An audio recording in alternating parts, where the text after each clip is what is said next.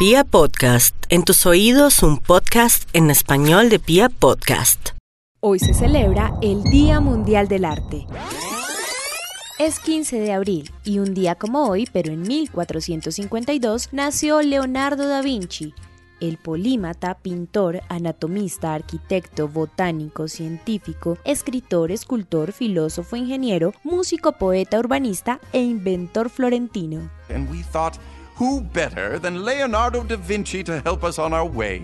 En 2012, la Asociación Internacional del Arte declaró que el 15 de abril sería el Día Mundial del Arte para promover la actividad artística en el mundo, aprovechando la conmemoración del nacimiento de Da Vinci.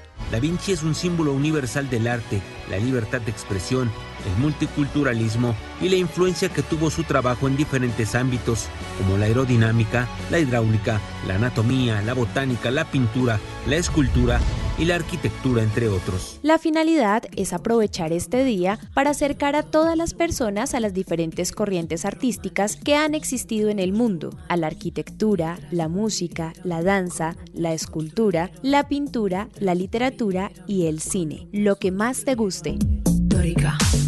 Dórica, jónica, jónica, corintia, corintia, corintia, corintia.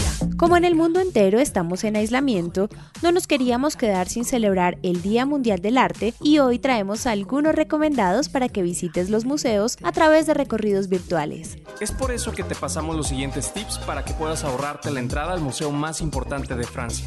Iniciamos con el Louvre, uno de los museos más importantes del mundo y que tiene justamente la obra insignia de Da Vinci, la Gioconda, o como todos la conocemos, la Mona Lisa. A través de su página oficial, louvre con b podrás visitar las salas más importantes del museo que tiene 65.500 metros cuadrados de galerías. Quiero salir en un cuadro de Velázquez Mami, me pinta mi que Porque siempre salí tú y el papa. Mami, ¿será que, que yo no guapa. Esta canción está inspirada en Las Meninas de Velázquez, una de las obras más representativas del Museo del Prado en Madrid, que también tiene una muestra de las obras en exhibición que puedes acercar y ver en detalle en museodelprado.es.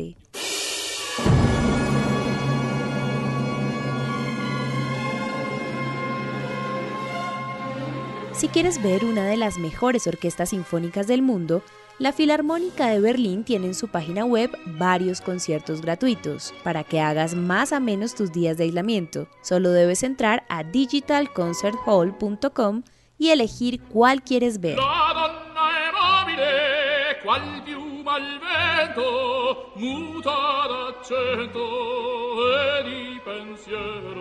¿Siempre has querido ver una de las famosas puestas de la Ópera Metropolitana de Nueva York?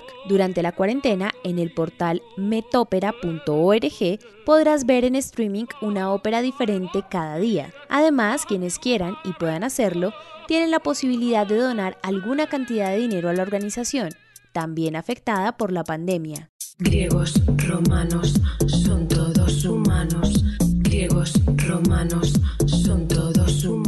tenemos dos recomendados finales. El primero, el portal de arte de Google, artsandculture.google.com, uno de los grandes promotores de celebrar este día con recorridos y colecciones abiertas a todo el mundo.